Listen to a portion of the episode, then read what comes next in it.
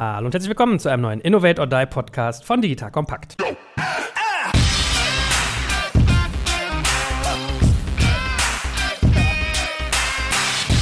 Mein Name ist Jörg Kaczmarek und wie immer an meiner Seite der gute, kompetente und stets geschätzte Boris Lokschin. Hallo Boris. Hallo Joel, guten Morgen. Heute geht es um das Thema internes Verkaufen. Das wird sicherlich ganz viele von euch da draußen beschäftigen, weil man hat in einem Unternehmen vielleicht gute Ideen, gute Projekte, man hat irgendwie einen Ansatz, ein Partner kommt auf einen zu oder oder und ihr fragt euch jetzt, wie soll ich das intern verkaufen? Was ist die beste Strategie, um dafür Budget zu bekommen? Vielleicht Personal, Ressourcen und und und. Das heißt, wir werden durch drei große Blöcke heute durchstreiten. Also einmal werden wir über das ganze Thema Pitchen reden, also wie pitche ich, wem pitche ich, was pitche ich, was sind so typische Stolpersteine. Dann über die Durchführung im Erfolgsfall, ja, also wie kann ich so etwas umsetzen, was ist auch eine sinnvolle Nachbereitung, um dann wiederum weiterhin intern gut zu verkaufen. Und Achse 2, was ist denn sonst der richtige Umgang mit Ablehnung? Ja, weil es kann ja immer gute unterschiedliche Gründe dafür geben, man hat vielleicht gewisse Optionen, was kann ich tun, wenn irgendwie wirklich gar nichts geht. Das sind so unsere drei großen Blöcke für heute, von denen ich glaube, man nimmt sehr, sehr viel mit. Wir hatten ja schon mal eine Folge, die in eine ähnliche Richtung stieß. Da ging es um Budgets, also wie man sich interne Budgets sichert. Da kann man sicherlich auch nochmal reinhören, sei hier an dieser Stelle empfohlen.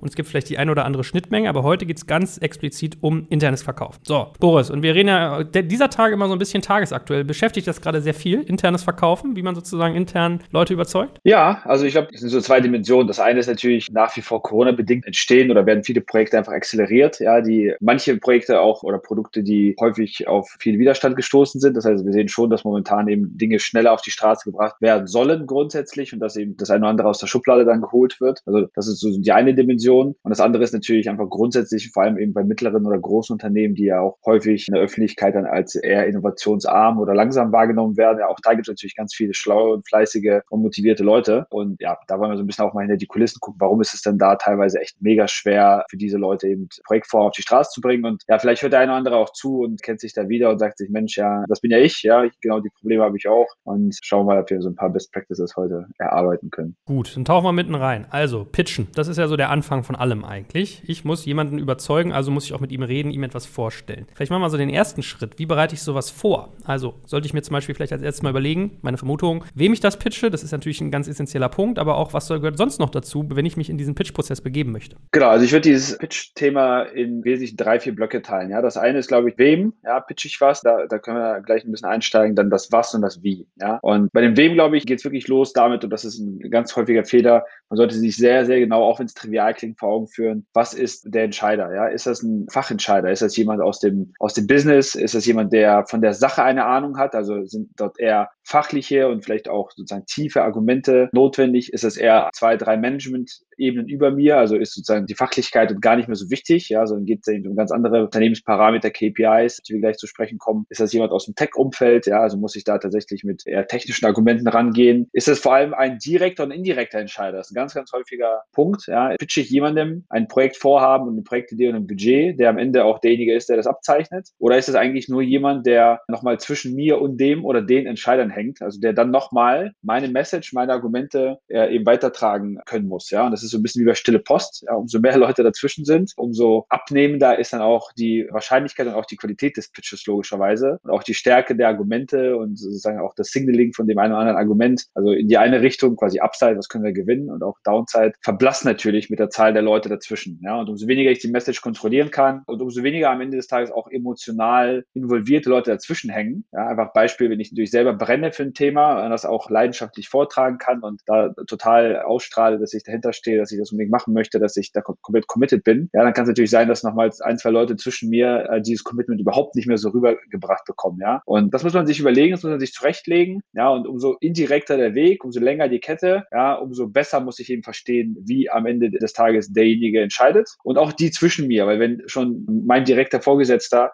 nichts zu gewinnen hat, sondern nur zu verlieren, ja, dann ist wahrscheinlich die Stärke der Argumente eben vielleicht nur noch bei 20, 30 Prozent und bis es beim Entscheider ankommt, ist es mehr oder weniger Makulatur. Also dieses Wem ist, glaube ich, mega, mega relevant. Das muss man sich eben als allererstes überlegen und wie gesagt, vor allem darauf achten, wie viele Leute liegen zwischen mir, was sind deren persönlichen Interessen und dieses typische Pay and Gain, was hat derjenige zu gewinnen, was hat derjenige zu verlieren. Das klingt auch immer sehr trivial, ist aber am Ende des Tages mega, mega wichtig, gerade in Konzernstrukturen, wo die Leute sehr risikoavers sind, sehr karriereschonend ja, entscheiden eher Risiken managen oder vermeiden und nicht so gerne welche eingehen. Das sind, glaube ich, so Themen, die wir ganz, ganz häufig sehen, dass einfach ein mega passionierter Projektinitiator, Projektchampion sich was mega Cooles ausgedacht hat und sich da total wundert, warum er irgendwie sich auftreibt und warum das die anderen überhaupt gar nicht so sehen und, und warum dann am Ende dann komplett für ihn irrational entschieden wird. Also wem ist die erste Frage?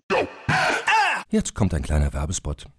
Aufgepasst! Wusstest du, dass HR-Teams heutzutage mit mehr Aufgaben denn je konfrontiert sind? In der aktuellen Studie HR Trends, die Zukunft der Personalarbeit 2024 von Sage, wurden HR-Teams aus sieben verschiedenen Ländern und über 20 Branchen befragt, um top aktuelle Insights in der Entwicklung des Personalwesens zu geben. Sage entwickelt HR-Tools und Software für dein Unternehmen, um Lohnabrechnungen, Personalmanagement, Buchhaltung und mehr zu vereinfachen. So, und die Studie von Sage zeigt unter anderem, dass ganze 91% der HR-Teams angeben, dass ihre Arbeit Arbeitsbelastung im letzten Jahr zugenommen hat, aber gleichzeitig glauben 79 Prozent der Befragten, dass Automatisierung ihre Prozesse zukünftig verbessern und Zeit sparen kann. Ebenfalls spielt auch KI eine große Rolle. Derzeit nutzen etwa ein Drittel bereits Chatbots wie ChatGPT in ihren Prozessen und circa drei Viertel der PersonalleiterInnen sind sich bereits sicher, dass KI die Arbeitsweise im HR revolutionieren wird. Du merkst, die Studie ist vollgepackt mit Statistiken, überraschenden Erkenntnissen und Tipps für HR-Führungskräfte, die vorankommen wollen und zeigt eine Momentaufnahme der sich stetig wandelnden Rolle von HR heute. Am besten schaust du dir die Studie HR-Trends, die Zukunft der Personalarbeit 2024 selbst an. Unter digitalkompakt.de slash Sage, S-A-G-E, kannst du sie dir komplett kostenlos herunterladen. Und wie immer findest du alle Infos auch auf unserer Sponsorenseite unter digitalkompakt.de slash Sponsoren. Werbung Ende. Gut, dann tauchen wir da nochmal tiefer ein. Also, du hast im Prinzip gerade aufgemacht, da kann es ja schon mal drei Komponenten geben. Ist das jemand, den ich fachlich brauche? Ist das jemand, den ich budgetär brauche? Oder ist das jemand, den ich ressourcenseitig, beispielsweise technologisch brauche? Variiert es, wie ich denjenigen jeweils etwas verkaufen sollte, je nachdem, in welchem dieser drei Buckets sie sind? Oder ist das relativ analog für dich? Es ist relativ analog. Also, was natürlich schwerer wird, ist am Ende des Tages die Tatsache, dass man auch gemischte Entscheidergruppe dann vortreiben kann. Also, im einfachen Fall ist das dann immer eins zu eins. Ja, ich habe irgendwie eine Person, Person. Ich, hab, ich kann diese Person genau lesen, genau einschätzen. Ich, ich kann mir auch Informationen beschaffen. Was natürlich eben passieren kann, ist, dass ich am Ende ein Gremium habe, dass das ein Rat ist, eine Managementrunde, Direktorenrunde, Koordinierungsrat und sonst was, Lenkungsausschuss. So, da sitzen dann eben fünf, sechs, sieben Stakeholder drin. Ja, das macht es natürlich dann noch viel schwerer, weil ich dann vielleicht einen Tech-Entscheider habe, einen Fachentscheider habe, einen Business-Entscheider habe, Leute mit komplett unterschiedlichen Karrierezyklen, ja, und auch Motivation, vielleicht auch für verschiedene Gesellschaften verantwortlich. Aber selbst wenn diese Komplexität da ist, entbindet mich das nicht von dieser Vorbereitung Vorbereitung. Also im Gegenteil sogar, ja. Das ist am Ende so ein bisschen wie Sales Pitch auch. So diese Mindmap von wer ist eigentlich im Spiel, wer hat was zu gewinnen, wer hat welches Interesse. Auch visuell so eine Mindmap sich zu malen, ist mega, mega sinnvoll. Also diese Zeit, die man da investiert, vielleicht auch in die Recherche, vielleicht kennt man die Leute nicht, vielleicht muss man auch mal lesen, was hat Joel gesagt, ja, der ist jetzt vielleicht hier im Vorstand für das Thema verantwortlich. Was waren die letzten drei Interviews, die er gepublished hat? Was waren die Press-Releases? Was waren irgendwie die Themen, für die er vielleicht sonst im Markt steht? Das ist am Ende genau die gleiche Stakeholder-Analyse wie in dem klassischen Sales-Prozess, bloß eben intern. Zweite Achse, die du gesagt hattest, war direkt versus indirekt. Im Sales sagt man immer so schön, wenn ich an eine Firma verkaufe und ich sozusagen tausche mich mit jemandem aus, der nicht der direkte Käufer ist, der aber intern verkauft für mich, dass das so mein Champion ist. Also ich brauche einen Champion, der meinen Anreiz, meine Interessen sozusagen in seine Organisation weitertreibt und auch etwas davon hat. Es wird wahrscheinlich relativ ähnlich sein, wenn dieser Champion in der gleichen Organisation ist wie ich, aber vielleicht kannst du ja mal zuspitzen, was dann wichtig ist. Also wie du gerade gesagt hast, stille Post setzt ein, Pain und Gain, also ich muss ein Stück weit aufzeigen, was hast du zu gewinnen, was sind Risiken, denen du dich mit mir aussetzt, wenn wir jetzt diese Idee verfolgen. Wie würdest du da rangehen? Also das sind so die wichtigen Stellhebel auch. Stille Post ist immer doof. Also kenne die Entscheidungskette, äh, genauso wie im Sales auch intern. Also verstehe, wer was entscheidet, wer arbeitet zu, wer ist Mitläufer, also wer ist irgendwie eher Me-Too. Gibt es immer Leute, die dann eher wie ein Fähnchen im Wind dann dazu neigen, dann zu entscheiden wie jemand anders. Ja? Häufig ist es auch so, dass man nicht direkt eine Entscheidung herbeiführen kann. Ja? Es kann auch durchaus sein, dass man vielleicht erstmal, so ein bisschen wie beim Schachspielen auch, mal zwei, drei Schritte mal machen muss vorher. Ja? Dass man vielleicht irgendwie ein Thema mal platzieren muss, dass man vielleicht intern das mal irgendwie droppen muss, dass man das vielleicht auch an zwei, drei dem oder den Entscheidern nahen Personen mal vertesten, verproben muss, indem man einfach mal in der Kaffeeküche mal komplett losgelöst, ja, äh, mal so ein Gespräch anfängt und sagt, guck mal, schau mal, aber unser Wettbewerber, der macht doch auch, wäre es nicht cool, wenn wir nicht auch, oder wäre das nicht eine mega Opportunity, oder ich, ich habe da irgendwie eine komplett crazy Idee, was haltet ihr davon, oder meint ihr, das wäre irgendwie entscheidungs- oder förderfähig? Ja, das sind alles so Dinge, die man schon so ein bisschen vorher platzieren kann. Vielleicht gibt es auch einen informellen Rahmen, vielleicht gibt es irgendwie, weiß ich nicht, ein Grill-Event oder ein Barbecue, wo man auch komplett außerhalb der Entscheidungskette mal Zugang bekommt zu den zwei, drei Leuten, denen man sich mal ganz stumpf an den Tisch setzt und da mal ein bisschen quatscht und einfach sich selbst auch mal präsentiert im Sinne von, ja, dass die Leute mal Namen, Gesicht mal vor Augen haben, dass es nicht komplett komplett virtuell am Ende ein PowerPoint-Deck ist, wo ein Name drinsteht, ohne Gesicht und sozusagen beraubt um jegliche Passion und jegliches Interesse. Da kann man, glaube ich, schon relativ schlau sein. Ich glaube, was mega hilfreich ist, ist auch so ein bisschen den Unternehmenskontext zu verstehen. Ja, also was ist so ein bisschen die Strategie? Ne? Also gerade in großen Unternehmen sind ja, versuchen ja viele Manager auch so ein bisschen die Entscheidungswege an dem auszurichten, wie die grundsätzliche Konzernlinie ist. Ne? Also ist vielleicht das Vorhaben, was man pitcht, irgendwie komplett konträr zu der gängigen Meinung oder zu der gängigen Marketing-Set-Strategie, ist die Wahrscheinlichkeit eher geringer, ja, dass man da Zuspruch für findet. Ja, es sei denn, man kann ihm ganz klar eine Disruption aufweisen. Hat man Marktbegleiter, ja, die sich in ähnliche Richtungen bewegen, kann das zum Beispiel förderlich sein. Man kann sagen, guck mal, ich habe hier irgendwie folgendes Vorhaben und by the way, schau mal, unsere zwei Wettbewerber im Markt haben irgendwie in den letzten drei Jahren was ähnliches gemacht und vielleicht auch mit folgendem Track Record, mit folgendem Ergebnis, mit folgendem Erfolg. Ja, und was lernen wir daraus? Was ist irgendwie gut? Was ist schlecht? Wo sehe ich eine Opportunity? Und warum glaube ich, dass das für uns irgendwie eine Chance ist? So, das ist natürlich, wie gesagt, gerade in so risikovermeidenden Strukturen immer gute Möglichkeiten, ja, als wenn ich reingehe, eine komplett unternehmenskonträre Strategie pitche, für die es vielleicht keine Referenz gibt im Markt, ja, der oder die Entscheider eben sozusagen das komplette Risiko auf sich laden. Das sind, glaube ich, so gute Themen, die man gut vorbereiten kann, so ein bisschen auch ins Klima hineinhorchen. Habe ich gerade ein Investitionsklima oder ein Innovationsklima? Also geht es der Firma gut? Gibt es gerade verschiedene Initiativen? Ist man gerade im Ausprobiermodus oder ist man gerade im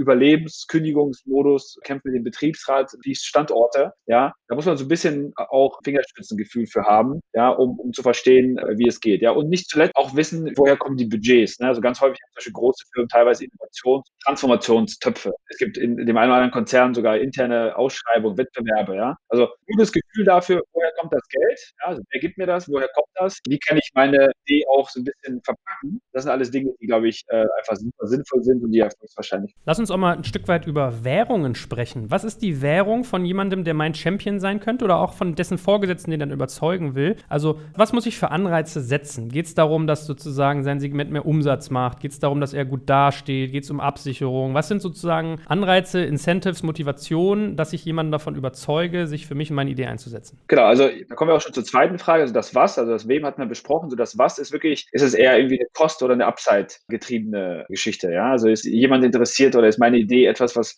dem Unternehmen Kostenersparnisse bringt, Effizienz steigert, irgendwie irgendeine Form von Synergie, also alles am Ende in irgendeiner Art von Kost irgendwie KPI ausgedrückt. Oder ist es eher eine Upside-Thematik? Ja? Also geht es hier darum, dass wir mehr Geld verdienen, dass wir mehr Marktanteile übernehmen, dass wir mehr, weiß ich nicht, ja, mehr Kundenzufriedenheit erreichen. Der ganz große Fehler ist, dass viele Champions intern sehr ideenverliebt sind, so ein bisschen so wie der eine oder andere Gründer auch. Ja, man hat dann eine coole Idee, verliebt sich in die Idee und verliert so ein bisschen den eigentlichen Impact aus den Augen. Also was ist der Impact, was ist eigentlich der KPI? Also was möchte ich, welches Problem möchte ich lösen? Also man, was halt nicht passieren darf, ist, dass man die Idee der Idee wegen pitcht. Ja, weil es irgendwie eine charmante, coole Sache wäre, auch mal eine App zu haben oder auch mal irgendwie diese Seite zu bauen oder auch mal, mal irgendwie im Internet was zu verkaufen, ja, sondern warum mache ich das? Warum glaube ich, ist das für das Unternehmen sinnvoll? Ja, machen wir damit mehr Umsatz, verlagern wir Umsätze schneller, machen wir damit einen komplett neuen Geschäftsbereich auf, sichern wir Wettbewerbsfähigkeit?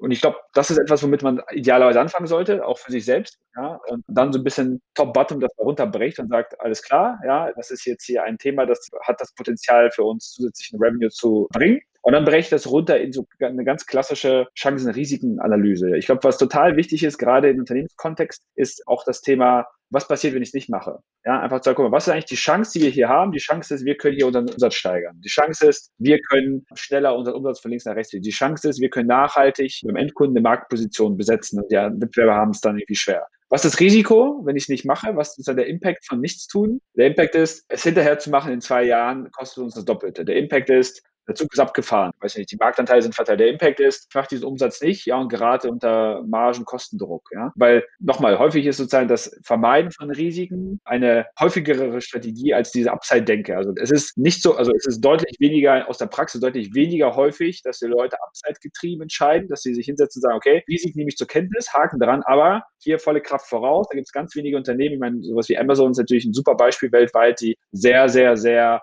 Upside getrieben ja, agieren und auch bereit sind, große sozusagen Summen zu investieren auf sozusagen einzelne Wetten. In den meisten Unternehmen, gerade natürlich im Mittelstand, ist es eher Risikovermeidung. Also da wird man mit einem Slide, was dann eben heißt, was kostet mich das Nichtstun, ja, äh, in zwei, drei Jahren eher sozusagen Erfolg haben, ja, als wenn ich dann eine große Unternehmensvision und viele neue Online-Revenue-Streams aufzeige, ja. Also dieses was, glaube ich, Kost oder Upside, Chance-Risiko-Analyse runterbrechen, also wirklich ein Slide dazu machen, sagen, was sehe ich dann Opportunity und dann ist man, glaube ich, gut aufgestellt. Jetzt hast du gesagt, gesagt, dritte Achse ist wie. Hast du da noch so ein Stück weit ja, Methodiken, sozusagen Verhaltensweisen, die du beobachtet hast, die gut funktionieren, die gut verfangen? Genau, also ich glaube, so das Wie ist so ein bisschen, ähm, schließt sich ja auch an die Folgen an, die wir schon mal gemacht haben. Ja? Also wie kann ich das Risiko und die Chance, die ich aufzeige, dann entsprechend paketieren? Ja? Ist das am Ende ein POC, den ich vielleicht irgendwie aufmache? Ja? Wenn ich das Gefühl habe, der Brocken, das Steak ist zu groß, ich muss immer ein Stückchen von abschneiden, mache ich da ein MVP oder ein POC draus? Kann ich in irgendeiner Form vielleicht Meilensteine aufmachen ja? und zeigen, guck mal, ja, ich brauche jetzt hier nicht die Investitionsentscheidung für die nächsten zehn Jahre, sondern wir wollen jetzt erstmal ein halbes Jahr oder Jahr irgendwas bauen oder ich möchte jetzt erstmal hier eine kleine Einheit schaffen oder ich möchte erstmal vielleicht mit externen Partnern sowas ausprobieren oder ich möchte eher unter einem, weiß ich nicht, unter einem eigenen Brand, unter einer eigenen, unter der eigenen Domain, vielleicht auch ohne das Bestandsgeschäft direkt irgendwie zu gefährden, die Bestandsmarke irgendwas ausprobieren, ja. Also so ein bisschen so dieses immer von der Vision rückwärts rechnen, ja, weil die, das Schizophrene oder die Ironie ist, in den Strukturen, den Risikoavers entschieden wird, wird immer nur in dem ersten Drittel des Projektlebenszyklus risikoavers entschieden. In dem Moment, wo die Wahrscheinlichkeit sehr hoch ist, dass das Thema geil ist, sagen alle, hey, warum ist das ja nicht sofort viel größer gedacht worden? Ja, da wollen auf einmal alle irgendwie da mega drauf und dann heißt das ja, warum haben wir denn das so klein gedacht? Warum ist denn die Plattform nicht zukunftsfähig? Warum kann sie denn nicht auch das 20-fache an Bestellungen aushalten? Ja, weil das war immer als POC gedacht oder immer als MVP gedacht. Ja, also ihr habt doch immer gesagt, so klein wie möglich. Ich habe doch nur 100.000 Euro bekommen statt der Millionen, die ich wollte. Ja, warum können wir denn nicht hier sofort 30 mehr Leute drauf tun? Ja, weil wir haben doch entschieden, nur zwei einzustellen. Also das ist ein bisschen das Schizophrene, dass der Hebel wird dann relativ schnell umgelegt und plötzlich ist man in einem ganz anderen Modus, ja, anstatt einem Risikovermeidungs- und minimal Geld, minimal alles Modus, in einem maximal schnell, so. Und das heißt, man muss ein bisschen diesen Spagat schaffen und sollte dann eben immer von der Vision rückwärts rechnen und sagen, guck mal, was ist eigentlich ein akzeptables Level of Risk? Ja, zwischen so wenig wie möglich ausgeben jetzt und so wenig wie möglich sozusagen riskieren und trotzdem der Chance bei im Erfolgsfall auch sehr, sehr schnell dann sehr, sehr groß zu werden. Und von daher, ja, einfach so ein bisschen nach der goldenen Mitte suchen. Gut, für die geneigten Neuhörer, also MVP steht für Minimum Viable Product und POC für Proof of Concept, sprich sozusagen einmal ein Produkt mit Minimalanforderungen und einmal ein erster Test. Jetzt lass uns noch mal was sagen zum Thema Zeitrahmen. Also was Interessantes, was du ansprichst. Ich muss auch so ein bisschen an dieses Beispiel denken mit Lidl und seinem SAP-Projekt, ja, wo hunderte von Millionen reingeflossen sind. Also was du gerade meintest mit, wenn ein bestimmter Moment überkommen ist, dass dann nicht nur A, so das, das Betteln losgeht, dass jeder rein will, wenn man sieht, da bewegt sich was und es gibt hier auch irgendwie Sichtbarkeit zu gewinnen, sondern im Gegenteil ist ja auch so, man hat Ressourcen aufgewendet und will die nicht irgendwie als verloren abschreiben, weswegen man dann manchmal weiter rennt, als man vielleicht sollte. Was ist so generell der Zeitrahmen, den ich immer, wenn solchen Pitches, wenn ich intern etwas verkaufe, auf dem Schirm haben sollte? Denke ich da in Quartalen, denke ich in Halbjahren, in Jahren, manchmal vielleicht auch viel, viel kürzer? Was ist da ein Zeitrahmen, den du empfiehlst? Der Punkt ist, ist was ist die Entscheidungskultur in dem Unternehmen, in der ich drin bin? Ne? Es gibt natürlich viele Firmen, die eher nicht dazu neigen, sozusagen schnell und auch konsequent Dinge zu entscheiden, sondern die eigentlich eher alles dafür tun, so dass es fühlt sich das viele so an, um eben nicht zu entscheiden. Ja, und dann kriegen wir noch eine Hausaufgabe und noch eine Hausaufgabe. Mach mal noch ein Deck und mach mal noch mal eine Marktanalyse, mach mal noch mal eine Rechnung und kannst du den Case noch mal so rechnen. Dann brauchen wir aber hier den Best Case und den Worst Case und den Average Case. So, äh, da, hat man irgendwie das Gefühl, dass man sozusagen unendlich die Arbeitsbeschaffungsmaßnahmen unterliegt. Ja, das ist natürlich nicht cool. Ja, also das kann das strecken oder auch ganz formale Dinge. Ja, dass einfach Unternehmen, die jegliche Entscheidungsgewalt so weit hoch delegiert haben, also dass sozusagen eigentlich das Mittelmanagement oder das Management selber kaum irgendeine operative Entscheidung fällen will, sondern dass dann zum Beispiel alles an irgendein Board geht oder alles an irgendeine Gesellschafterversammlung oder an irgendeinen Ausschuss. Ja, so der, der Tag dann vielleicht nur einmal im Quartal oder dreimal im Jahr oder einmal im Halbjahr. So, ja, da habe ich natürlich schon mal direkt ein Problem, ja, weil ich habe irgendwie einen Zyklus, der ist quasi vorgegeben. Dadurch, dass der Zyklus vorgegeben ist und nicht so engmaschig, wie ich es eigentlich gern hätte, heißt es wahrscheinlich, dass dann an so einem Tag 50 Themen besprochen werden. Das heißt, ich habe es erstmal schon mal schwer genug, überhaupt auf die Agenda zu kommen. Und dann natürlich dann auch im Mix mit wahrscheinlich super wichtigen operativen Themen, ja, und strategischen Entscheidungen, dann irgendwie Tagesordnungspunkt 47b zu sein, ja, irgendwie abends um vielleicht 1857, wo alle schon so gefühlt zwei Stunden im Feierabend sein wollen. Das Risiko hat man halt, ja. So, und da muss man natürlich dann wieder so ein bisschen gegen ankämpfen, indem man, wie vorhin schon gesagt, maximal viel Vorarbeit leistet, ja dass die Leute die Idee kennen, dass man einen selber kennt, dass man, dass man so ein bisschen wie Lobbyismus auch in der Politik, ne? dass man einfach da permanent auch, auch da ist und nicht die Leute das erste Mal in irgendeinem Extraktpapier ja, von sowas hören. Ich meine, grundsätzlich ja, Unternehmen, die entscheidungsfreudiger sind, ja, würde ich immer versuchen, wie, wie auch in den Vorfolgen schon besprochen, einfach maximal kurze Inkremente zu machen. Was halt nicht heißt, dass mein Case nicht solide ist. Ne? Also das ist nicht die Länge des Decks, es ist einfach sozusagen, wie, wie comprehensive ist das? Ne? Also habe ich die wesentlichen Fragen beantwortet, also für den unbeteiligten Dritten Dritten oder eben für eine Entscheidungskette von ein, zwei Leuten. Also habe ich aufgezeigt, was ist die Chance, was ist das Risiko? Habe ich aufgezeigt, warum machen wir das? Habe ich aufgezeigt, was benötige ich dafür? Also was ist mein konkreter Request? Ja, das ist ja keine Ideepräsentation, eine Ideepräsentation wieder, sondern was brauche ich eigentlich von der Organisation? Was bin ich bereit zu leisten? Also welche Rolle stelle ich mir da vor? Was ist die Timeline und was ist irgendwie das Risiko dagegen? Ja, und wenn es Risiken gibt, wie vermeide ich sie? So, und das kann auf drei, vier Slides sein und vielleicht noch in einem Slide irgendwie zum Thema Opportunity, Wettbewerbe und Co. Also man kann es halt echt in so einem Elevator-Pitch-artigen Konstrukt zusammenfassen. Was halt gar nicht gut ist, ist für Ideen, die neu sind, die ab, fernab sind von etwas, was die Leute sowieso jeden Tag geistig und gedanklich verarbeiten gelernt haben, irgendwie ein 40-seitiges Deck zusammenzustellen. Ja, und dann, um dann nach 100.000 Euro zu fragen. Ja, also die Wahrscheinlichkeit davon, dass halt irgendwie 0,1% Impact vielleicht, ja, 100.000 Euro Geld, aber kostet mehr, dieses Deck zu lesen an Zeit, ja, für die drei Managementketten dazwischen, als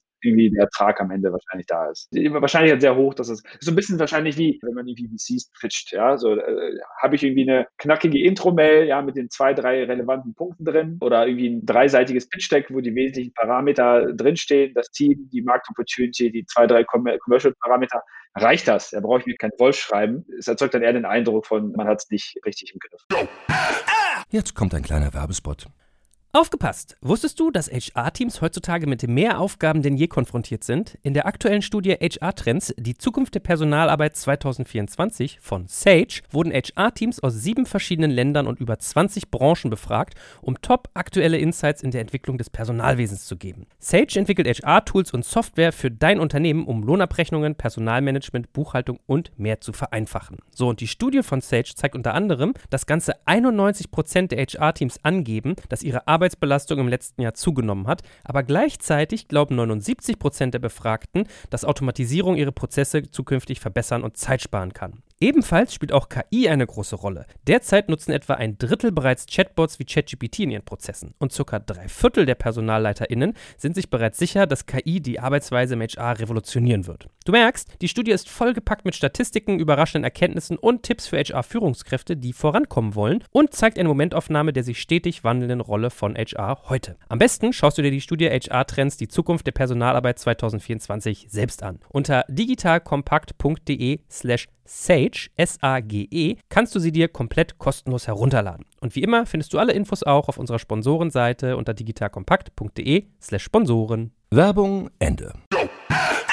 Jetzt hast du ja eben erzählt, dass es teilweise Gremien gibt oder äh, Tagesordnungspunkte, man sollte nicht so weit hinten stehen und wenn, sollte man sich überlegen, wie man den Leuten redet. Wie viel von dem internen Verkaufen passiert denn eigentlich auf offiziellem Kanal und wie viel auf inoffiziellem? Also es gibt ja auch immer so diesen schönen Flurfunk, dass man sich mal irgendwie in der Kaffeeküche trifft, da was pitcht, dass man vielleicht irgendwie mit seinem Vorgesetzten zusammen golfen geht, sage ich jetzt mal so überspitzt formuliert. Also läuft das deiner Erfahrung nach immer in diesen ganz strikten offiziellen Kanälen oder passiert nicht ganz viel von dieser Lobbyarbeit, die man da betreibt, auch so inoffiziell und zwischenmenschlich. Genau, also es passiert sehr viel inoffiziell und zwischenmenschlich und das ist auch der Hauptrat, ja, den ich auch vorhin ja schon mal gegeben habe. Also es ist sehr, sehr selten, dass wirklich komplett formal ja, Dinge Klar werden sie formal oder formell vorgetragen und es mag dafür eine Runde geben oder irgendein Gremium geben. Es ist ein bisschen auch wie in der Politik. Es ist ja alles dieses ganze Geschachere und diese ganzen Absprachen zwischen den Parteien, zwischen den Fraktionen, ja, die alle dann irgendwie in separaten Räumen und mit irgendwelchen Leuten irgendwie passieren, die das eben irgendwelchen Unterhändlern, ne? So, das ist am Ende, klar, kommen dann sozusagen die Spitzen zusammen, da gibt es irgendwie ein formales Meeting, ja, aber da ist eigentlich 99 Prozent schon vorbereitet, ja. Und, und man ist sehr, sehr gut beraten, gerade wenn man selber so ein bisschen von unten aus der Organisation heraus, aus dem Projekt- oder Produktteam Dinge irgendwie pitchen möchte, ist man sehr gut beraten, einfach viel Lobbyarbeit zu machen. So, Lobbyarbeit ist nichts Schlimmes. Lobbyarbeit kann ja auch sehr nützlich sein, weil man einfach frühzeitig ein Gespür dafür entwickeln kann. Im schlechtesten Fall dafür, dass eine Idee gar nicht salon- oder tragfähig ist oder noch nicht. Ja, ist auch ein wichtiger Punkt, um dann sich einfach auch ganz viel Arbeit zu sparen, weil man irgendwie einmal beim Grill, Barbecue, einmal bei der Weihnachtsfeier, einmal bei dem, bei irgendeinem All Hands und sonst was mal schon mal mit den drei, vier Stakeholdern und Entscheidern gesprochen hat. Oder im besten Fall eben, ja, dass die grundsätzlich spannend ist, dass erstmal alle sagen, ja, ja, cool, was in, gerade in vielen großen Firmen eigentlich immer passieren wird. Ja, aber dass man auch ein Gefühl dafür kriegt, was die Leute eigentlich für Fragen stellen, was sie denn für Sorgen haben. Dann kriegt man eben als Feedback, ja, das ist cool, aber da müsste man doch daran denken. Aber ist das nicht nicht so und so. Aber äh, kriegen wir das denn hin? Aber ist das, kostet das nicht irgendwie zu viel Geld? Aber haben wir denn dafür die Kompetenz? Aber wie konfliktiert das denn mit dem anderen Projekt, was wir gerade machen? Aber wer soll denn diese Abteilung denn leiten? Ja, das ist doch irgendwie nicht klar. So, dann, äh, wenn man schlau ist, ja, und sich da so die eine oder andere Notiz macht, kriegt man, glaube ich, sehr viel Guidance, ja, und kann einfach viele, viele dieser Fragen, die häufig auch implizit in den Köpfen sind. Das sind ja gar nicht Fragen, die irgendwie jemand in so einem Gremium stellt. Wenn zum Beispiel jemand sich angegriffen fühlt und glaubt, pitcht da eine Idee, die irgendwie eine neue Organisation oder eine neue Einheit oder wir hatten ja auch in den Vorfolgen mal über sowas wie Greenfield Cases oder, oder Co. gesprochen. Ja, wenn jemand so ein Gefühl dafür bekommt, dass ihm was weggenommen wird, ja, ist halt total doof, wenn das eigentlich das erste Mal demjenigen bewusst wird in dem Meeting, wo er entscheiden soll darüber, ja, wo er gar nicht mehr mit dir in, ins Gespräch gehen kann, ja, weil er gar nicht sagen kann, Joel, habe ich das richtig verstanden oder wie siehst du das denn? Was wäre denn irgendwie deine Idee? Warum willst du nach links und nicht nach rechts gehen? Was sind die Vor- und Nachteile? Ja, oder vielleicht sogar vorher schon so ein bisschen auspokern kann mit dir. Dann guck mal, ja, ich, ich hätte kein Problem, wenn du das machst, aber dann würde ich irgendwie mich um dieses Thema kümmern wollen intern, ja. Das sind alles Dinge, die man wunderbar vorher vorbereiten kann, um auch beim Entscheider, bei den Entscheidern auch ein Stück weit so Geschlossenheit zu demonstrieren, weil nichts ist besser, als wenn ich reinkomme und sage, schau mal, das ist die Idee, das ist der Impact, das ist der Markt, das ist das, was ich brauche. So werden wir es intern machen. By the way, mit den vier Leuten, die da alle relevant werden, haben wir schon gesprochen. Wir haben eine Organisationsform oder einen Projektmodus gefunden, vielleicht auch Budgetverantwortung schon besprochen. Ja, und die sind auch committed. Ja, oder die, oder die sind zumindest supportive, weil ein häufiger Abhängungsgrund ist auch erstmal, dass jemand sagt, okay, aber da müssen wir erstmal nochmal eine Runde drehen mit dem IT-Leiter. Da müssen wir aber erstmal nochmal den abholen. Ja, aber ist der, der denn schon im Boot? Hat der denn schon mal drauf geguckt? So, das kostet am Ende alles Zeit. Ja, von daher ist, ja, dieses in dem Hinter Zimmer Lobbyarbeit betreiben, ist super, super sinnvoll. Zwei Punkte noch zum Thema Pitchen. Der erste, den hast du ja gerade eigentlich auch sehr deutlich angerissen schon. Timing. Also ganz oft ist es ja so, wenn ich Dinge umsetzen möchte, Leute gewinnen möchte, ist das Timing manchmal super, super entscheidend. Hast du für dich so eine Blaupause, woran man bei einer Organisation erkennt, dass das Timing passt oder gerade nicht passt? Ich würde immer erstmal so ein bisschen von oben nach unten schauen. Also wie geht es der Firma? Ja, ist erstmal ein guter Zeitpunkt. Was ist das Marktumfeld? Ja, sind wir gerade generell im Investitionsmodus, im Innovationsmodus, im Ausprobiermodus oder vielleicht im Disruptionsmodus? Und erstmal unabhängig davon, ob das richtig ist. Ne? Also es ist jetzt nicht so, dass ich, wenn die Firma gerade unter Druck ist oder Digitalisierungsdruck, dass man nicht vielleicht gerade da bestimmte Themen forcieren sollte. Das macht natürlich total Sinn, macht es aber einfach erstmal schwieriger. Wir hatten ja die letzten ein, zwei Folgen mal über Corona-Impacte gesprochen. Ja, da war ja relativ deutlich zur Corona-Zeit oder nach wie vor relativ deutlich, dass viele einfach komplett beschäftigt sind mit irgendwie Business Contingency Plänen, mit einfach Cash Prevention und Co., dass da einfach in so einem Klima ist wahrscheinlich erstmal schwieriger, Gehör zu finden, ja, für Themen, die mit Geld ausgeben beginnen, auch wenn sie vielleicht total sinnvoll sind und gerade jetzt sozusagen auf die Straße gebracht wird. Das andere ist so ein bisschen, wie ist gerade auch sozusagen die Entscheidungsstruktur, ja, habe ich gerade einen Wechsel irgendwie an der Spitze, habe ich gerade jemanden, der neu angetreten ist, also was natürlich immer super, ja, habe ich gerade jemanden, der neu angetreten ist, der gerade nach Ideen sucht, aktiv, ja, weil der ist jetzt da, der muss die nächsten 12, 24 Monate Ergebnisse liefern, der muss mal auch der Organisation seinen Stempel aufsetzen, der hat das vielleicht auch öffentlichkeitswirksam gemacht, vielleicht ist der der totale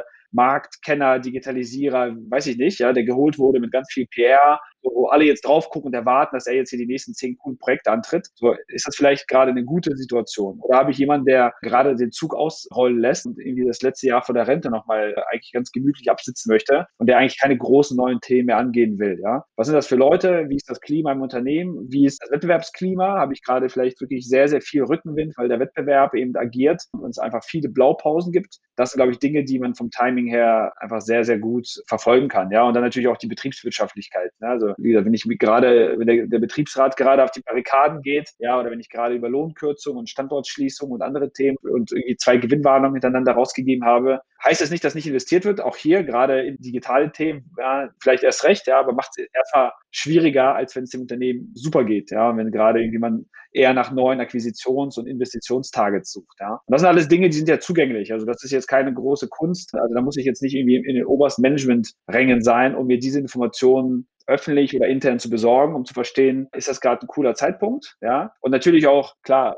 was ist eigentlich die Vision momentan? Ja, also da wird in fast jeder Firma gibt es irgendwie ein Jahresmeeting auf der Weihnachtsfeier, irgendwelche All Hands, wo die nächsten drei bis fünf Jahre skizziert werden. Hat der Unternehmer oder der Eigentümer oder die Familie gerade ausgerufen, dass man sauberen Strom investieren möchte oder dass man hier irgendwie CO2-neutralen Footprint erreichen möchte? Vielleicht Ideen, die darauf einzahlen, gerade total on vogue, ja, weil das gerade das ist, wonach alle suchen. Oder möchte man gerade die Firma transformieren vom Händler zur Plattform zum Marktplatz, ja? Oder möchte man gerade von, hat der Eigentümer gesagt, dass er irgendwie in den nächsten drei Jahren 20 Prozent der Umsätze digital machen möchte? Super, ja, gibt mir das gerade ein bisschen Rückenwind, wenn ich ein Thema pitche, was irgendwie komplett konträr ist zum Zeitgeist. Letzte Frage dazu, wenn wir eben schon über Hinterzimmer-Deals gesprochen haben. Opponenten sind ja so ein Thema. Also es ist ja nicht nur so, dass ich von meiner Idee überzeugen muss, sondern dass ich vielleicht andere habe, die vielleicht sogar eine genau gegenläufige Idee haben oder um Ressourcen kämpfen, die ich brauche, um meine umzusetzen. Was sind deine Empfehlungen? Wie kann man sich gut behaupten in dem ganzen Pool von Wettbewerb, der da auch beim Thema Pitchen sozusagen herrscht? Auch das ist so ein bisschen wie, wenn ich irgendwie ein Startup pitche. Ja, also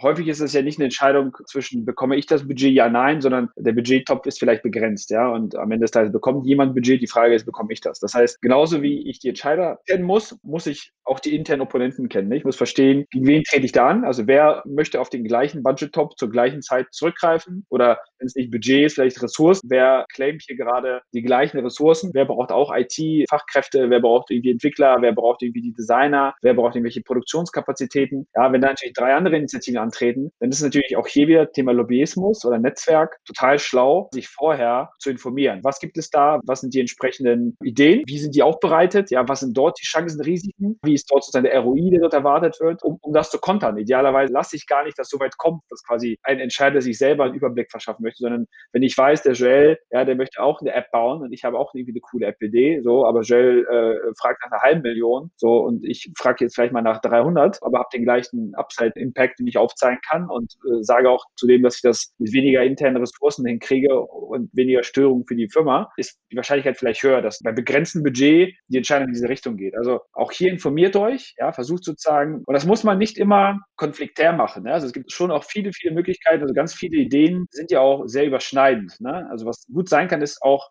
das Thema Allianzen bilden. Ja, also nicht immer rangehen mit, ich kämpfe jetzt gegen meine zwei anderen Kollegen, die irgendwas vorhaben, sondern erstmal open-minded, ja, geht erstmal sozusagen offen rein, versucht zu verstehen, was ist das, was der andere macht, was treibt ihn. Und ganz häufig kann es gut sein, dass die Treiber die gleichen sind, dass derjenige das gleiche Problem erkennt oder ein sehr, sehr ähnliches, dass auch die Lösung vielleicht 60, 70 Prozent überschneidend ist und dass es total sinnvoll wäre, anstatt sozusagen zweimal was vorzutragen, vielleicht sich zusammenzuschließen und zu sagen, guck mal, mit inkrementell mehr Kosten, ja, nicht 500 plus 300, sondern vielleicht in Summe irgendwie 600, also mit Ersparnis für die Firma, mit einem Wettbewerber weniger im Rennen, dafür aber mehr Manpower und auch mehr Gewicht, gehen wir zusammen hin und sagen, guck mal, wir beide haben uns by the way schon abgestimmt und wir hatten eine ähnliche Idee und auch das Problemverständnis damit so ein bisschen schärfen. Ne? Und da guck mal, also zwei unabhängige Leute haben das gleiche Problem erkannt, eine ähnliche Lösung entwickelt. Wir haben jetzt aus 1 plus 1 5 gemacht, indem wir uns zusammenlegen und die besten Ideen aus den beiden Töpfen da reintun. Also das kann ein sehr, sehr smarter Weg sein. Ne? Einfach auch Allianzen bilden, nicht immer nur die Opponenten sehen und nur sozusagen die Gefahr sehen. So, robben wir mal rüber. Zweiter großer Themenkomplex, Durchführung. Also Durchführung heißt ja in dem Fall, ich habe ein Ja bekommen. Zum Nein können wir gleich noch kommen. Worauf kommt es jetzt an, wenn ich umsetze? Gerade wenn ich immer im Kopf habe, dass ich auf Dauer ja immer wieder Themen von mir verkaufen möchte. Was ist da wichtig? Vielleicht mal von hinten angefangen. Ich glaube, das größte Problem, was wir sehen, ist der Mangel an Accountability. Auch das klingt trivial, ist es aber gar nicht. Ja? Also ganz, ganz häufig erkämpfe ich mir eben dieses Recht, ja, bekomme ein Budget, bekomme Ressourcen oder einfach nur ein Approval, was zu machen. Und was halt überhaupt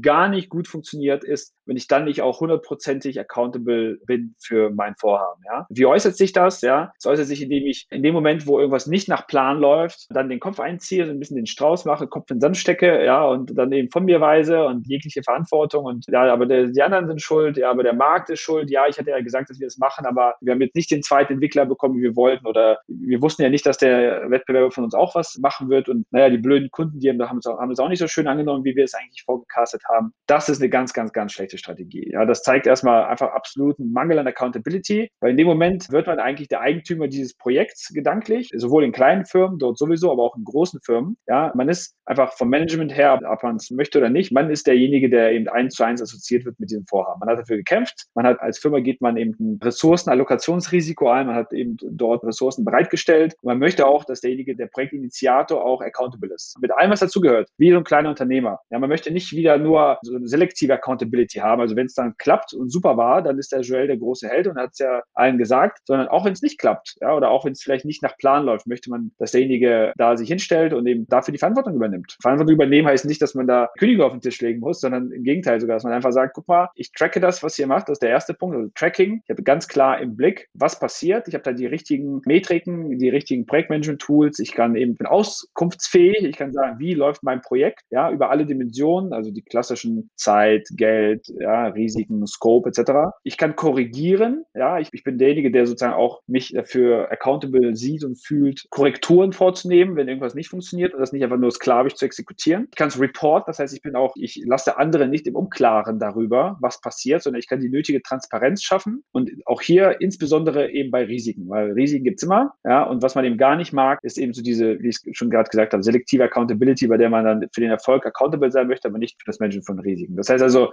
Risk Mitigation ist euer Kernjob, ja, ihr habt da ein Budget bekommen, das ist jetzt euer Baby und es ist relativ klar, dass viele Dinge nicht nach Plan laufen werden, das ist mit jeder Unternehmung, mit jedem Produkt so, aber ihr seid accountable dafür, ihr seid nicht accountable dafür, eins zu eins umzusetzen, wenn nicht, dann hätte der Chef da drauf gucken müssen, sondern was ich dann eben sehen möchte als derjenige, der das, die, diese Entscheidung euch übertragen oder überlassen hat, ist eben, ihr habt es im Griff, kommt vorbereitet, ihr wisst, was Sache ist. Wenn Dinge nicht laufen, dann seid ihr on top of things, wie man so schön sagt. Ja, ihr habt einen Vorschlag, dann kommt mal her, das hat sich hier anders entwickelt. Hier haben wir eine Fehlannahme getroffen, das läuft ein bisschen besser, dann ein bisschen schlechter und so korrigieren wir das. Das Allerschlimmste, was passieren kann, auch für weitere Projektvorhaben, weitere Budgets ist eben, wenn, man so ein bisschen das Gefühl bekommt, dass derjenige einfach sich weggeduckt hat, also dass es einfach einen ungemanagten Eindruck hinterlässt, ja, äh, dann ist die Wahrscheinlichkeit eher gering, dass man beim nächsten Mal wieder für irgendwas den Zuschlag bekommt. Und trotzdem, gerade in Konzernen und größeren Unternehmen, hast du ja auch gesagt, dieses äh, mit dem Arsch an die Wand kommen, Risikoaversion, also sozusagen, man hat ja Incentives auch, um Erfolg zu erzeugen und nicht irgendwie Misserfolg. Wie würdest du diese Accountability quasi in einem System leben, was eigentlich eher Erfolg belohnt und nicht Lerneffekte? Das ist ein bisschen Signaling, ne? Das ist, wie ist die Körpersprache, ja? Wie ist die Rhetorik? Macht der Joel einen Eindruck auf mich, als wenn er wüsste, was dort in dem Projekt ist? Also nichts ist schlimmer, als wenn du dein Baby da, da führst und jedes Mal, wenn ich nachfrage, ja, da muss ich die Agentur fragen. Ja, da muss ich aber den noch fragen. Ja, hier weiß ich nicht so ganz, ja, da war ich nicht in dem, also das ist ganz, ganz, ganz schlecht. Mag durchaus trotzdem sein, dass du da irgendwie das Ding leitest und managst, ja, es macht einfach keinen Eindruck, ne? Und ich glaube, äh, diese Accountability herzustellen und das ist so ein bisschen auch wie dieser Spruch, melden befreit, ja, äh, wenn ich accountable bin, wenn ich sozusagen sauber sauber tracke und ein sauberes Signaling habe und in der Lage bin, jederzeit äh, sauber aufzuzeigen, wo läuft das Projekt nach Plan oder das Produkt nach Plan und wo auch nicht und was habe ich schon getan dafür, um es zu korrigieren und was sind die weiteren Maßnahmen und wo brauche ich vielleicht Hilfe, ist es auch ein Stück weit psychologische Kriegsführung, weil ich natürlich dann am Ende des Projekts ja einen deutlich abgeholteren Zustand habe. Es ist ja nicht so, dass derjenige überrascht ist vom Projektausgang, ja, und das erste Mal ist davon hört und dann gesagt, na, hey Joel, ich, ich habe hier sechs Monate nichts gehört und wenn ich erstmal normalerweise so, wenn Manager von irgendwas nichts hört, also von dem Problem nicht hört, dann geht davon aus, dass alles on track ist. Ja, das ist so ein bisschen so die implizite Realität. Ja, das heißt, wenn du dich nicht gemeldet hast, dann fallen die Leute aus allen Wolken, wenn sie dann nach sechs Monaten auf einmal hören, das Projekt war ein Desaster. Ja, überhaupt nicht das Ziel erreicht, über Budget, ja, hinter Timeline. Das sind alles Dinge, die nicht cool sind. Ja, wenn ich natürlich permanent, und das kann ich auch indirekt machen, ja, also ohne da immer zu sprechen. Ich kann auch einfach anbieten und sagen, guck mal, lieber Chef, ich habe hier natürlich irgendwie schönes Deck, ja, das verwende ich, um irgendwie das Projekt zu tracken. Ich möchte dir gerne einfach for your information einmal pro Woche am Freitag immer einen kurzen Status-Report, ein Slide, Executive Summary schicken. So, oder schickst du einfach informativ, so dann, kann sich keiner darauf berufen, dass er es nicht gesehen hat. Ja, du musst natürlich trotzdem deiner Informationspflicht nachkommen. In dem Moment, wo du was brauchst, das nicht auf Seite 17 kleingedruckt versteckst, sondern dass du ganz klar sagst, Help needed, ja, Decision needed, ja, also dass du ganz klar auch die Awareness hast, sagst, guck mal, ich habe hier eine Entscheidung von dir verlangt oder ich habe hier eine, eine Kurskorrektur vorgeschlagen, habe dir auch zwei Optionen gegeben, also was halt gar nicht gut funktioniert, Stichpunkt Accountability ist, ähm, komplett wieder die Entscheidung anderen zu überlassen. Ja, also du bist derjenige, du, du bist jetzt der Fachexperte für das Thema.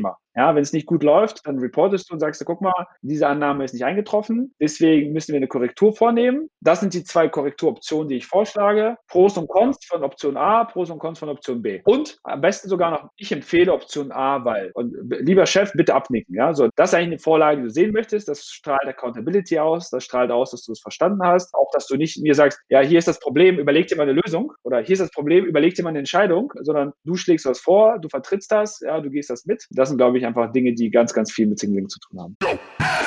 Jetzt kommt ein kleiner Werbespot. Aufgepasst! Wusstest du, dass HR-Teams heutzutage mit mehr Aufgaben denn je konfrontiert sind? In der aktuellen Studie HR Trends, die Zukunft der Personalarbeit 2024 von Sage, wurden HR-Teams aus sieben verschiedenen Ländern und über 20 Branchen befragt, um top aktuelle Insights in der Entwicklung des Personalwesens zu geben. Sage entwickelt HR-Tools und Software für dein Unternehmen, um Lohnabrechnungen, Personalmanagement, Buchhaltung und mehr zu vereinfachen. So, und die Studie von Sage zeigt unter anderem, dass ganze 91% der HR-Teams angeben, dass ihre Arbeit Arbeitsbelastung im letzten Jahr zugenommen hat, aber gleichzeitig glauben 79 Prozent der Befragten, dass Automatisierung ihre Prozesse zukünftig verbessern und Zeit sparen kann. Ebenfalls spielt auch KI eine große Rolle. Derzeit nutzen etwa ein Drittel bereits Chatbots wie ChatGPT in ihren Prozessen und circa drei Viertel der PersonalleiterInnen sind sich bereits sicher, dass KI die Arbeitsweise im HR revolutionieren wird. Du merkst, die Studie ist vollgepackt mit Statistiken, überraschenden Erkenntnissen und Tipps für HR-Führungskräfte, die vorankommen wollen und zeigt eine Momentaufnahme der sich stetig wandelnden Rolle von HR heute. Am besten schaust du dir die Studie HR-Trends, die Zukunft der Personalarbeit 2024 selbst an. Unter digitalkompakt.de slash Sage, S-A-G-E, kannst du sie dir komplett kostenlos herunterladen. Und wie immer findest du alle Infos auch auf unserer Sponsorenseite unter digitalkompakt.de slash Sponsoren. Werbung Ende. Hast du einen Tipp, wo man Vorlagen für solche Reportings kriegen kann oder so Projektsteuerung, wie sich das sozusagen nach welcher, weiß ich nicht, Denkschule oder nach welchem Vorbild das sich sehr gut umsetzen lässt? Das hängt super stark von der Firma. Wir hatten ja schon häufig gesprochen über das ganze Thema agiles Projektmanagement. Ja, also wenn ich irgendwie eine agilere Organisation bin, dann sind das eher so diese klassischen Burndown-Charts, die man sich anguckt. Ja, sowas wie Scope, sowas wie Price, äh, Timeline. Ja, das sind so die drei wesentlichsten Dimensionen. Es gibt auch einfach Health-Check-Templates oder Risk-Assessment-Templates, die man googeln kann, die am Ende auch alle kein Rocket Science sind. Ne? Da geht es einfach darum, was ist irgendwie das Risk, das kann man in einer Ampel ausdrücken. Was sind die Mitigations dagegen? Also was schlage ich vor? Was sind die Decisions, die ich brauche? Also das sind, glaube ich, am Ende sind es gar nicht so viel mehr Parameter. Es geht gar nicht so sehr um das Template, es geht mehr darum, habe ich es im Griff? Habe ich darüber nachgedacht? Und der häufige Fehler eben zum Thema Mangel an Accountability ist eben, ich reporte ein Problem, aber keinen Lösungsvorschlag oder ich reporte einen Lösungsvorschlag, aber keine präferierte Option. Also ich will keine Position beziehen. Ich sage sozusagen, entscheide du das, ja, obwohl vorher ich total dafür gekämpft habe, dass das mein Projekt sein soll. Und das ist, führt eben zu so einer selektiven Accountability, die dann meistens eben nicht gut, nicht gut ausgeht. Dann widmen wir uns mal der zweiten Achse. Also, wenn ich in der Durchführung bin, habe ich ja ein Go bekommen. Wenn ich ein No-Go bekomme, also wenn ich sage, nein, das wird nicht gemacht oder es wird verschoben, was dann vielleicht so ein Nein auf Raten ist oder mit Verzögerung, wie, wie soll ich damit umgehen? Also, was hast du für einen Vorschlag, für einen Tipp, für eine Empfehlung, mit Ablehnung beim internen Verkaufen umzugehen? Erstmal grundsätzlich super, super wichtig ist zu verstehen, warum ich ein Nein bekommen habe. Ja, und dieses Verstehen, das kann in Form eines Debriefings passieren, ja, indem ich einfach ganz offen um Feedback bitte, vielleicht auch diesem Wunsch entsprochen wird, oder indem ich mir dann leider in vielen Situationen auch einfach aus vielen Puzzleteilen und Einzelgesprächen und Flurfunk so ein bisschen mein Bild zusammenbauen muss. Ja, und diese Nein-Dimension zu erfassen, ist, glaube ich, super wichtig, weil ja man daraus lernen möchte. Ne? Es gibt mehrere Dimensionen. Das eine ist, ist es ein Nein für die Sache? Ja, also ist sozusagen einfach das, was ich dort als Thema vorgeschlagen habe, ja, ist es ein sachliches Nein. Ja, das geht nicht darum, dass das Problem nicht gesehen wird oder es geht nicht darum, dass es mir das nicht zugetraut wird oder es geht auch nicht darum, dass das Budget nicht da ist oder es geht einfach darum, dass diese Lösung, der konkrete Weg, den ich irgendwie avisiere, aus bestimmten Gründen eben nicht angenommen wird, ja, weil er nicht verstanden wurde oder weil man eben den nicht gehen möchte oder weil jemand anders einen besseren Vorschlag habe. Also sachliches Nein ist eine Möglichkeit, ja, die ich assessen möchte und daraus meine Schlüsse ziehen möchte. Das zweite Nein kann eben ein Ich-Nein sein. Also es ist ein Nein zu dir. Ja, es ist nicht ein Nein zur Sache. Das Projekt ist eigentlich super und das Budget ist auch kein Problem, aber dem Joel, dem trauen wir das irgendwie gar nicht zu. Also da gibt es einen anderen, der kommt da schon eher für in Frage oder der hat schon zwei, dreimal irgendwie Dinge bewiesen, dass er es kann. Da ist die Erfolgswahrscheinlichkeit höher oder der, derjenige, der es einreicht, hat einfach ein paar Mal bewiesen, dass er irgendwie kein gutes Händchen hatte. Also geht es um mich als Person oder geht es sozusagen um die Idee? Da kann es auch Möglichkeiten geben, vielleicht seine Idee von vornherein jemand anderen zu geben. Ja, und also Thema wieder Allianz schmieden, wenn man das Gefühl hat, man selber ist vielleicht zu juniorig, zu schwach, zu verbrannt, ja, oder einfach komplett subjektiv hat vielleicht nicht die Kompetenz, mag total smart sein, eben genauso wie in so einem Founder-Team, ne? dass man sagt, guck mal, ich möchte mich, wenn ich eine Firma gründe, bin ich ein super Techie, aber ich bin kein guter Verkäufer oder ich bin ein guter Sales-Business-Guy, aber kein guter Techie oder kein guter Product-Mensch, ja, da so ein bisschen die Schwächen auszugleichen und eben ein Team und eine Allianz zu bilden. Also Nein zur Sache, Nein zu ich als Person kann man kompensieren. Ganz dumm ist Nein zur Präsentation, also Team ist super, ja, Sache super, alles super, aber total blöd vorgetragen. Also nicht vernünftig recherchiert, recherchiert, kaputte oder falsche Zahlen, keine soliden Annahmen, nicht klar, wonach fragt derjenige eigentlich? Fragt man hier nach Geld, nach wie viel Geld, Risiko nicht klar umrissen, Mitigation dieser Risiken nicht klar umrissen, ist einfach die Art, wie ich es gepitcht habe, ist mein Pitch schlecht, ja. Sowas ist natürlich sehr, sehr traurig, ja. Das ist, glaube ich, sozusagen die traurigste Ablehnung überhaupt, wenn das Team und die Idee und das Budget es eben nicht waren, aber einfach die Art und Weise des Pitches. Aber auch fairerweise etwas, was man leicht korrigieren kann und mit ein bisschen Fleiß auch eben vermeiden kann. Zeitpunkt, ja, gute Idee, gutes Thema, passt einfach gerade nicht. Ne? Wir kündigen gerade Leute oder wir haben gerade andere Dinge zu tun oder wir sind gerade mega über Budget mit unserer ERP-Einführung, haben uns da gerade verbrannt und versuchen gerade irgendwie das Thema noch durch die Tür zu bekommen dieses Jahr oder weiß ich nicht, gibt irgendwelche anderen äußeren Umstände, ja, die dazu führen, das Investitionsklima ist schlecht, Banken geben einem keinen Kredit. Also einfach der Zeitpunkt vielleicht stellen. Oder ist es zu früh, ist die Idee ein bisschen zu avantgardistisch, sollte man vielleicht noch mal ein halbes Jahr warten, es ein, zwei irgendwie Wettbewerber gibt, die auch schon erste Annoncen machen, dass sie in diese Richtung gehen, um da dem Vorstand ein bisschen mehr Sicherheit zu geben. Also Zeitpunkt kann eben wichtig sein. Signaling, ja, also ganz, ganz stark sozusagen, also ist die Idee einfach ein bisschen so Me Too, ne? Also verliert sie im Kontext mit anderen Themen, ja, ist sie nicht, zahlt sie nicht genug auf die Vision ein, zahlt sie nicht genug auf die Unternehmensstrategie ein, zahlt sie nicht genug auf den Zeitgeist ein. Ist das ein Thema, was einfach was cool gewesen wäre vor zwei Jahren, aber jetzt irgendwie so ein bisschen ja auch schon ausgelutscht ist, ne? Portfolio, ja, super, super irgendwie wichtig, ja, zu verstehen, das ist es was, was einfach im Gesamtkontext einfach bei der Firma nicht reinpasst, ne? Also total sinnvoll eigentlich für den Markt, aber die Organisation ist einfach keine, die diese Art von Themen eben enablen kann. Also das können alles Gründe für Nein sein. Die muss man verstehen. Die muss man verstehen aus zwei wichtigen Gründen, aus einem eigentlich sehr wichtigen Grund. Auch hier wieder die Analogie so ein bisschen zur Börse. Ja? Den Fehler, den man auf gar keinen Fall machen darf in mittelgroßen oder großen Firmen, ist enttäuscht zu sein, wenn gute Ideen nicht angenommen wird. Es ist immer eine Portfoliostrategie. Ja? Die Wahrscheinlichkeit, dass man mit dem ersten Thema, mit dem ersten Case sofort Budget, sofort Sign-offs für alles bekommt, ist eher gering, weil man eben häufig mit vielen, vielen anderen Ideen, vielen anderen Initiativen national, international konkurriert um eben das gleiche Budget, die gleiche Management Attention, die gleichen Produktionsressourcen oder personellen Ressourcen. Das heißt, am Ende des Tages ist es immer eine Frage von, also auch hier einfach penetrant sein, ja, und Durchhaltevermögen. Entweder einfach immer wieder die gleiche Idee vortragen, den Pitch optimieren, auf den besseren Zeitpunkt warten, darauf hoffen, dass es vielleicht dem nächsten Entscheidungszyklus weniger Wettbewerber gibt intern oder der Zeitpunkt besser ist oder einfach weitermachen. Also sich nicht entmutigen lassen, sagen, naja, nur weil jetzt hier eine Idee abgelehnt wird. Es kann auch gut sein, dass man drei, vier, fünf Vorschläge macht, bis irgendwann mal der Zeitpunkt kommt, weil man dann einfach vielleicht auch in den Augen der Entscheider das Standing hat oder die Seniorität hat oder die Management-Expertise hat oder einfach die Entscheider, die da, da sind, sozusagen wohlwollender, ja, darüber abstimmen. Also immer in so einem Portfolio denken, sich nicht entmutigen lassen. Wenn man natürlich über Jahre hinweg permanent Entscheidungen fort oder Ideen vorträgt, ja, die einfach immer wieder aus unsachlichen Gründen, also keine der genannten Gründe, also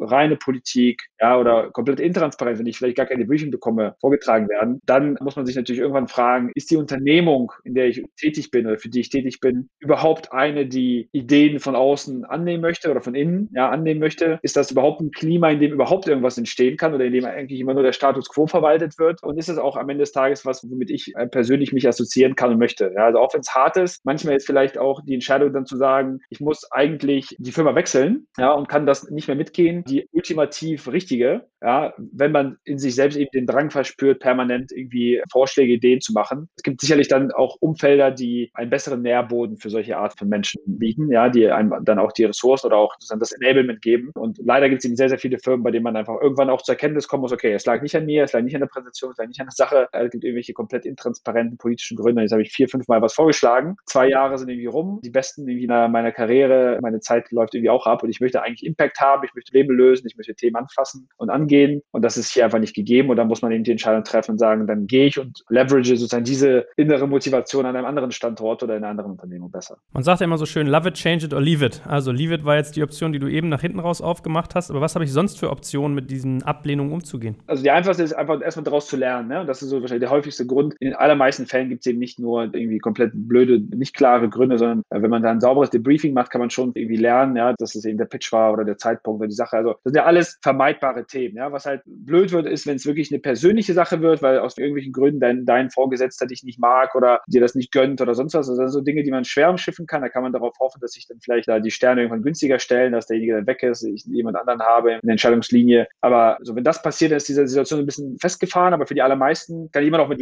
Lobby und Hintergrundarbeit und Allianzen immer noch umgehen, aber es wird natürlich dann trotzdem schwer. Aber die meisten Fehler kann ich fixen. Ja, so. Und fixen sollte man erstmal so lange, bis man selbst sozusagen alles gefixt hat, was man glaubt, dass eben fixbar ist. Wenn man dann zur Erkenntnis kommt, dass das eben sonst nicht weitergeht, dann muss man eben andere Konsequenzen ziehen. Das kann ich nur den Leuten äh, raten, ja, und ich treffe halt häufig Leute, die irgendwie mit der Zeit einfach resignieren und auch frustriert sind eben dadurch, davon, dass sie ja den fünften, sechsten guten Vorschlag gemacht haben und dass einfach überhaupt gar nichts vorangeht und nichts entschieden wird. Und sowas ist natürlich total zermürbend. Ne? So, da muss man auch irgendwann sich fragen, ob, ob, man da einfach richtig am Platz ist. Hast du abschließend noch Tipps, wie man äh, umgehen kann? Also was, was ist sozusagen eine Möglichkeit, um diese Endgültigkeit eines Neins, einer Entscheidung auch zu akzeptieren zu lernen? Naja, also verstehen, ja, ist, glaube ich, wirklich das Allerwichtigste. Also häufig, würde ich behaupten, gibt es eben wirklich Gründe, der, die man verstehen kann. Ja, und wenn man auch die Transparenz bekommt, da reinzugehen, wenn das Briefing dann eben wirklich so ist, das ist ein bisschen wie wenn man, weiß ich nicht, ein Projektgeschäft ist oder ein Produkt verkauft, ja, sehr, sehr ähnlich dazu. Ja, wenn er gesagt hat, guck mal, Joel, dein Produkt, was du hast, ist super, aber ganz ehrlich, das Risiko ist mir noch zu hoch. Ja, du bist noch eine junge Company, äh, du hast fünf Referenzen. Ich finde das spannend, was du machst. Ich finde, das könnte sinnvoll sein. Lass uns bitte in einem Jahr nochmal gucken. Ja, da kann ich mir das eher vorstellen, wenn wenn, wenn das tatsächlich jetzt so weitergeht. So, dann,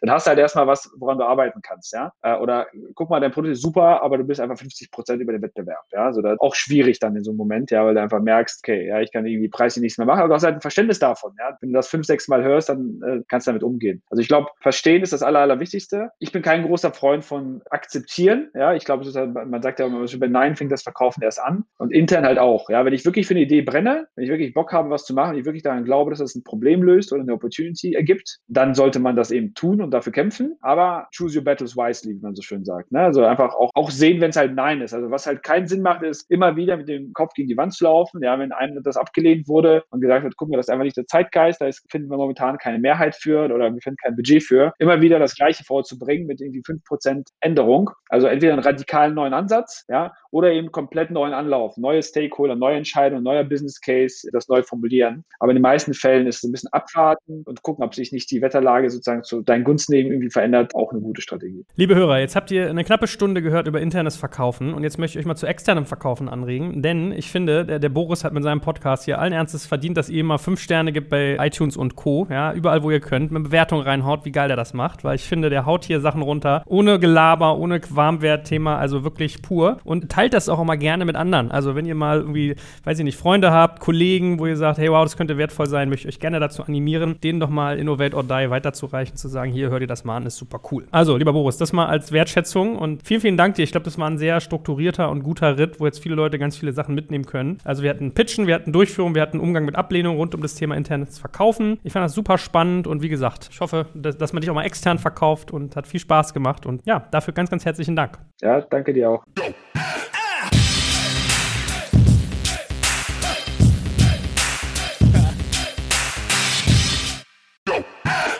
Jetzt kommt ein kleiner Werbespot.